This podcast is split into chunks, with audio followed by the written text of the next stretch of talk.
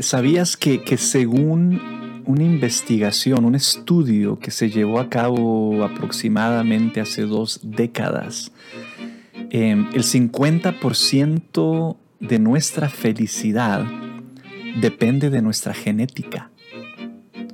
El 10% depende de las circunstancias de la vida y el último 40% depende de nosotros y de nuestras acciones deliberadas.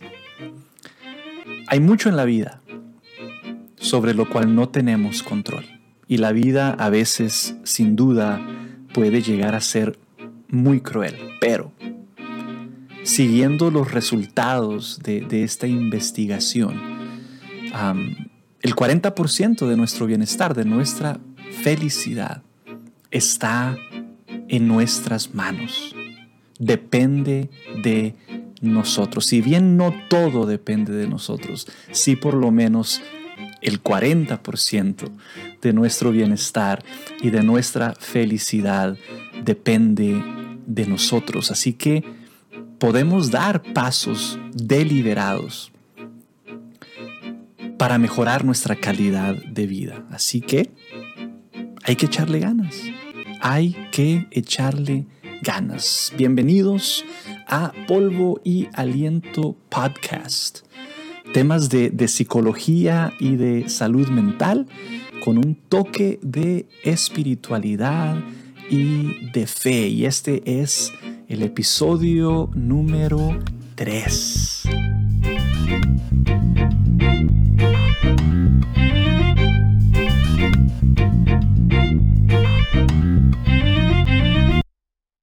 Hace unos días platicaba con una persona, fue como, como un tipo de terapia informal. ¿no? Yo ahora me dedico a, dar clases, ¿no? pero de vez en cuando eh, coincido con personas y podemos tener una conversación.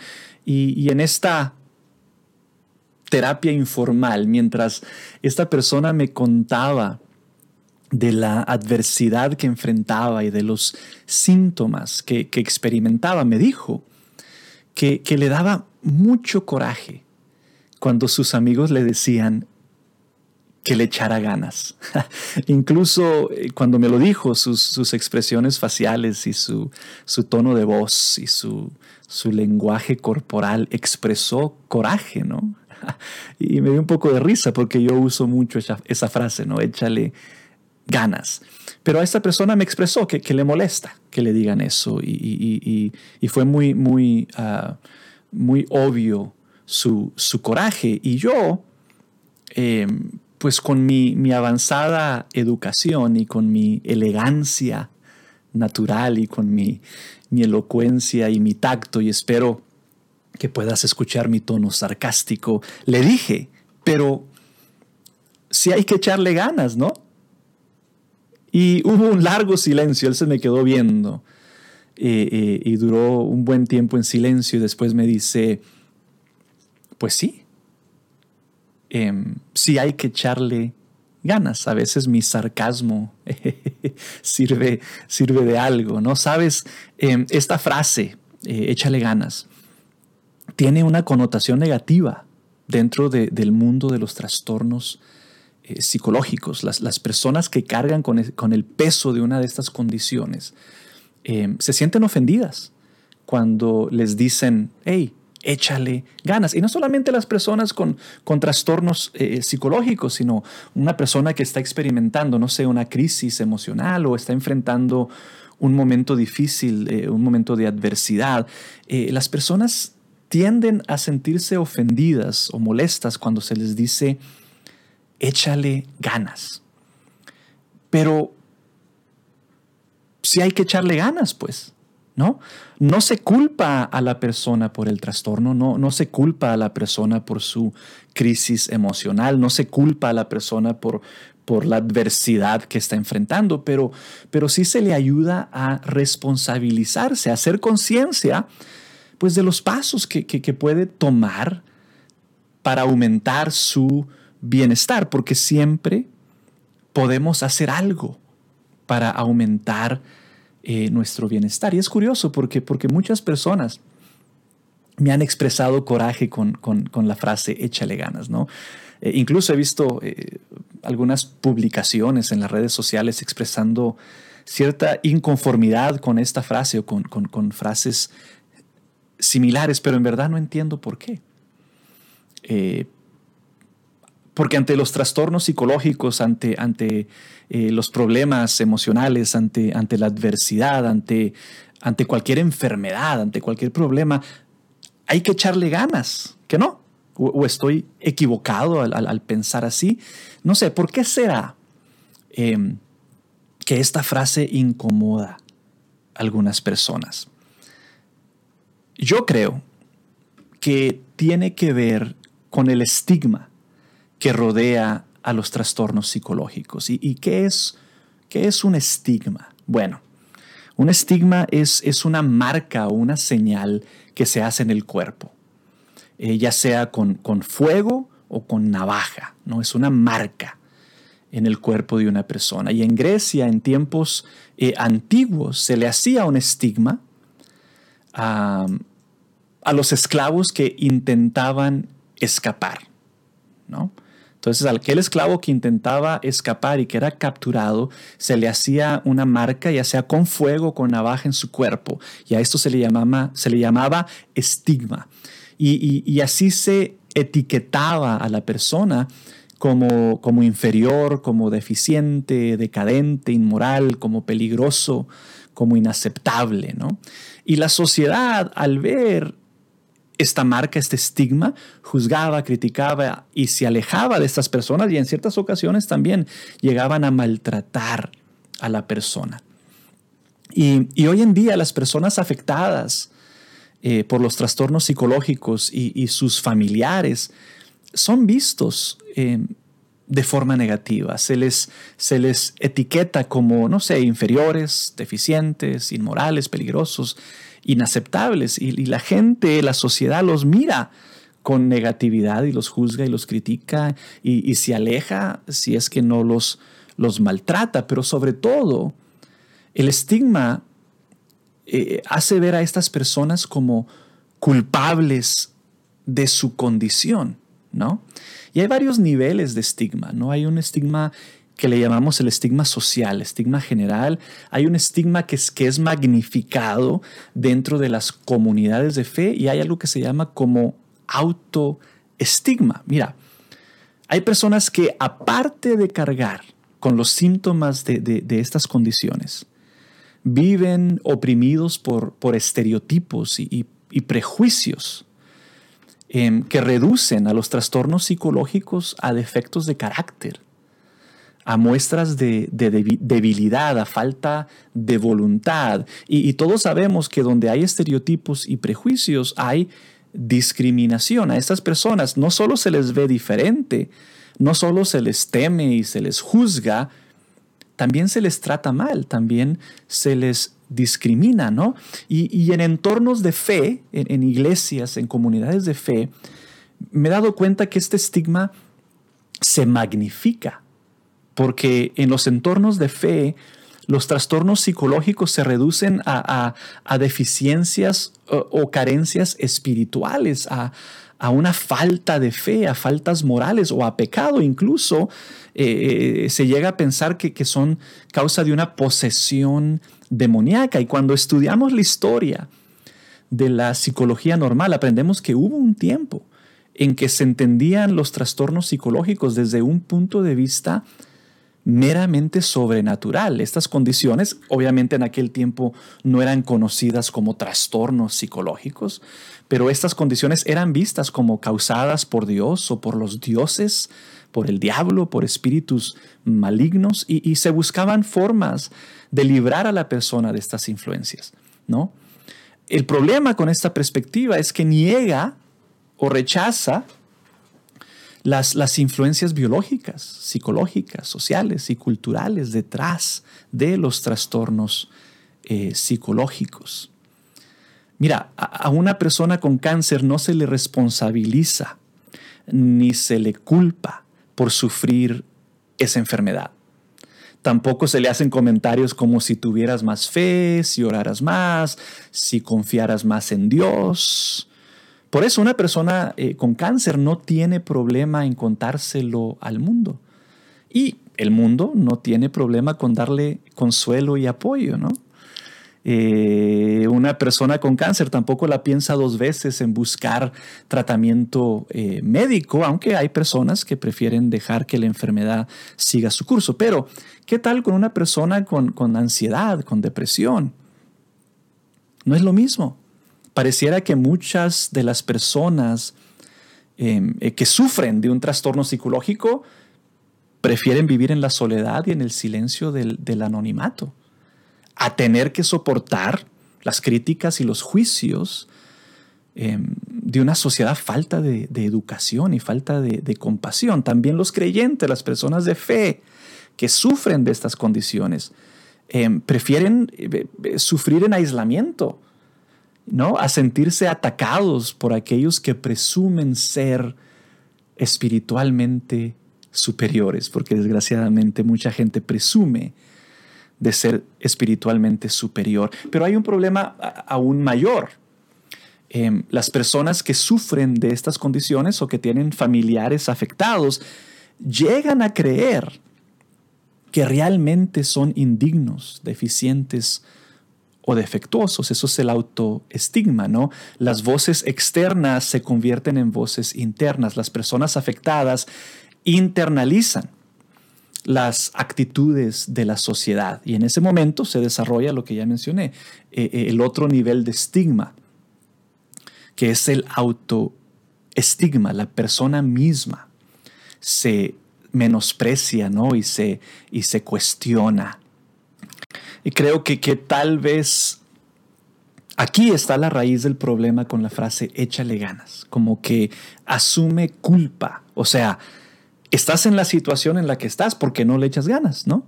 Y si le echaras ganas, estuvieras bien o algo así, no sé tú qué piensas. Y nos gusta mucho buscar culpables, nos gusta mucho eh, echar culpa.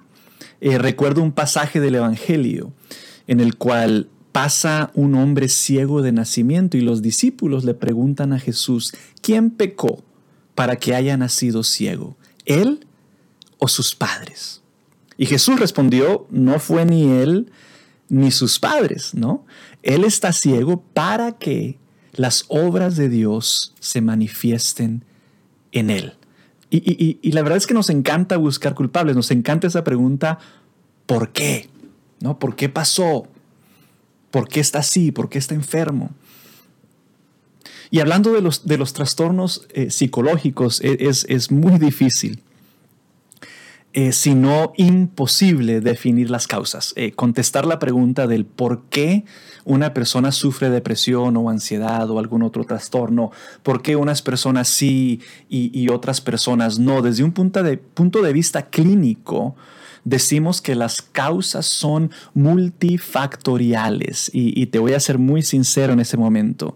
Cuando decimos que las causas son multifactoriales, en verdad, esta es una forma educada y elegante de decir no sé por qué, no sé cuáles son las causas, pero sí sabemos que hay varios factores que influyen en el desarrollo y en el mantenimiento de un trastorno psicológico. ¿no? Hay factores genéticos y biológicos, nunca podemos negar la influencia y el poder de la genética y la biología. Hay factores psicológicos, esos que tienen que ver con nuestras creencias, pensamientos, percepciones, interpretaciones, recuerdos. Hay factores sociales que incluyen nuestras experiencias, nuestras relaciones, interacciones. Y también hay factores espirituales como la falta de, de sentido y de propósito. Pero si me preguntas, ¿Por qué esa persona tiene depresión? ¿Quién tiene la culpa? Pues te doy mi respuesta educada y elegante, ¿no? La causa de su trastorno es multifactorial.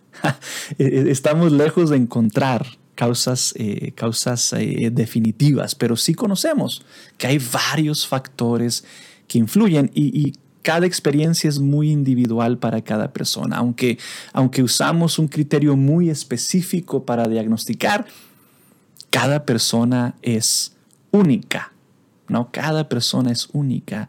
Y, y yo uso la frase échale ganas, la uso mucho, pero la uso de forma diferente. La uso no para culpar, sino para, para motivar, para ayudar a la persona a hacer conciencia de los pasos que puede tomar para mejorar su bienestar, porque siempre podemos hacer algo para estar mejores, independientemente de nuestra situación. Como dije anteriormente, no podemos controlarlo todo en la vida. Y a veces la vida es muy cruel, pero siempre hay algo que podamos, que podemos hacer para vivir mejor, ¿no? Y esta investigación que se llevó a cabo aproximadamente un poquito menos de, dos décadas, el resultado fuese un gráfico circular, ¿no? Eh, y este gráfico eh, eh, ilustrar, en este gráfico ilustraron los factores que supuestamente contribuyen a nuestra felicidad y el porcentaje de cuánto cada uno de estos factores influye y determinaron que 50% de nuestra felicidad depende de nuestra genética, o sea, ya está preestablecido. Hay personas que son más optimistas que otras, hay personas que son más positivos, hay personas que son más negativos y este nivel de felicidad, 50%, es genético, es preestablecido, ya, ya nacimos así. Y el 10% de nuestra felicidad es determinado por las circunstancias y a veces no tenemos control sobre lo que pasa a nuestro alrededor. ¿No?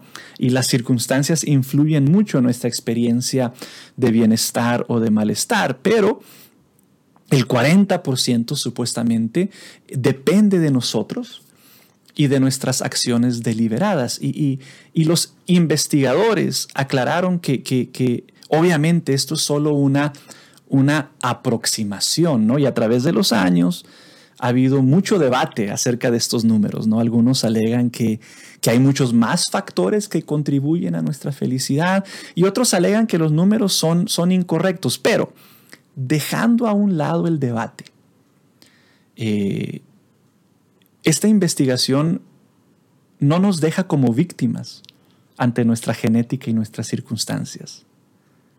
O sea, sí hay mucho en la vida que no podemos controlar, pero siguiendo esta gráfica, no todo está perdido. El 40% de nuestro bienestar, de nuestra felicidad, está en nuestras manos y podemos dar pasos deliberados para estar mejor.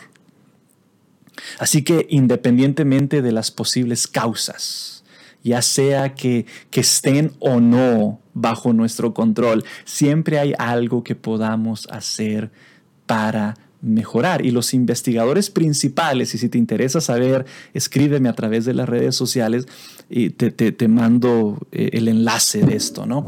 Los investigadores principales dijeron que, que la felicidad se puede perseguir exitosamente, la felicidad se puede lograr, pero no es fácil. Eso es lo que aclararon. Sí la podemos alcanzar, sí, lo, la podemos perseguir exitosamente, pero no es fácil. A mí me encanta el relato del hombre ciego em, de nacimiento, porque, porque Jesús cambió la pregunta y cambiando la pregunta cambió también em, la respuesta. ¿no?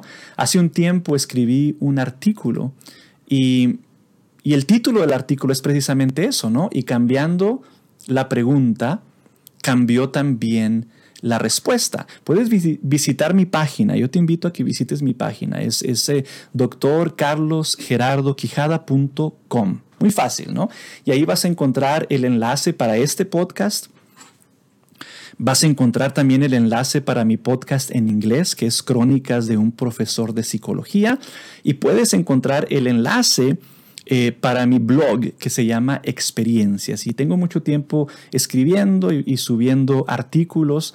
Y si te interesa, como te digo, entra a mi página, eh, ahí están los enlaces. Y ahí hace, wow, estoy viendo que en abril del 2020 publiqué un artículo que se llama Y cambiando la pregunta, cambió también la respuesta. Y hablo de este relato del ciego de nacimiento y, escribí lo siguiente, ¿no? Me doy cuenta de que cuando experimento adversidad tiendo a buscar culpables, ¿no?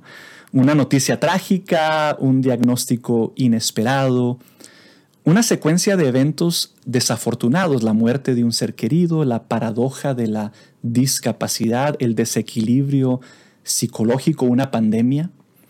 Todo esto hace surgir de lo más profundo de mi alma una de las expresiones más humanas que existe. Una pregunta que, en la superficie expresa enojo y frustración, pero que en el fondo encierra mi búsqueda por entender y por librarme de todo aquello que me causa angustia. Una pregunta que en su incepción revela toda la crueldad que existe dentro de mí, pero que en el tiempo va, que con el tiempo va evolucionando conforme asimilo y aprendo. El impetuoso ¿por qué? Y empiezo a explicar aquí el relato de, Jesús, ¿no? Cuando los apóstoles se encontraron con un hombre eh, eh, ciego de nacimiento, le preguntaron a Jesús, ¿quién pecó? ¿Quién tiene la culpa? ¿Por qué nació el hombre ciego? Pero a Jesús no le gustaba tirar piedras. Pues él no vino a, a juzgar ni a condenar, ¿no? Él vino a cambiar el contexto de la adversidad. Él vino a darle un nuevo sentido y por eso Jesús le responde, ni él pecó, ni sus padres, es para que se manifiesten en él las obras de Dios. Así que Jesús cambió la pregunta y cambiando la pregunta, cambió también la respuesta. Ya no es por qué, sino para qué. Piénsalo, ya no es por qué, sino para qué. No es por qué nació el hombre ciego, sino para qué. ¿Para qué está ciego? Él está ciego para que en él se manifiesten las obras de Dios. Entonces no se trata de buscar culpables. En vez de buscar culpables, él propuso descubrir el sentido y el propósito de las cosas, descubrir su plan, ¿no? Confiar en sus procesos, descansar en su amor, vivir en su paz. Leo el último párrafo aquí, dice, al cambiar la pregunta, Él me invita a ir más allá de la negatividad que me consume. Me reta a librarme del temor, la incertidumbre, la preocupación y la angustia que me paralizan. Me llama a un proceso de aprendizaje y crecimiento y me pide ser parte de su obra, de su poder y de su gloria. Así que, ¿qué puedo hacer para tomar el control de ese 40%. Recuerda, 40% de, de, mi felicidad eh, depende de mí. Entonces, ¿qué puedo hacer?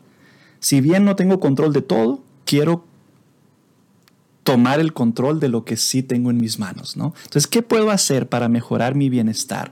Eh, eh, varios consejos. Uno, escoge actividades eh, eh, con las cuales te puedas relacionar personalmente, actividades que sean de tu interés, porque muchas veces nos pasamos la vida eh, guiados por la culpa. Muchas, muchos, muchas veces hacemos las cosas porque nos sentimos culpables al no hacerlas. Y muchas veces participamos en actividades no porque van de acuerdo con nuestra personalidad y con nuestros intereses, sino porque queremos llenar las expectativas de otras personas. Así que el primer consejo que te puedo dar es que participes en actividades eh, eh, que se relacionen, eh, que estén de acuerdo a tu personalidad y a tus intereses que no, que no sigas viviendo guiado o movido por la culpa o por las expectativas de otras personas. Otra recomendación podría ser que, que, te enfoques en actividades que son virtuosas y significativas, que no te obsesiones tanto con buscar el sentir bien, no te obsesiones tanto con sentirte bien, porque el placer es pasajero.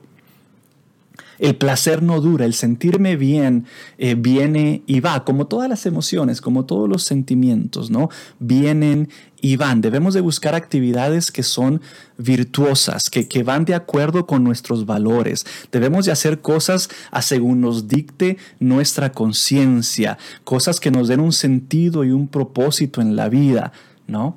No solamente cosas que nos hagan sentir bien, cosas que nos den placer, porque eso viene y va. Tenemos que practicar el perdón, tenemos que practicar la gratitud, tenemos que practicar la generosidad, porque estas son actividades que nos dan un sentido de autonomía y de conexión, y estas son necesidades humanas muy básicas y muy necesarias. Así que busca actividades virtuosas y significativas, actividades que se alineen con tus valores, con tus ideales.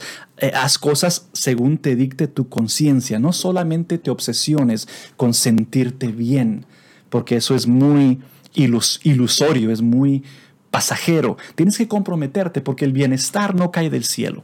No vas a amanecer un día simplemente o mágicamente sintiéndote bien. Tenemos que tomar pasos deliberados para estar bien. El bienestar no simplemente llega, no va a caer sobre ti un día.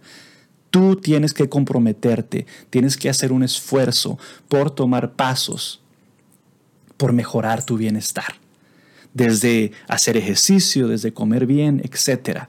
Y también es, muy recomendable la variedad, ¿no? El, cambiar la rutina, e, e, el, no hacer lo mismo siempre, porque a veces dicen por ahí que, la, rutina mata. Entonces hay que agregarle un poco de variedad a nuestra rutina. Así que escoge actividades que, que, que se apeguen, que se alineen con tu personalidad y tus intereses.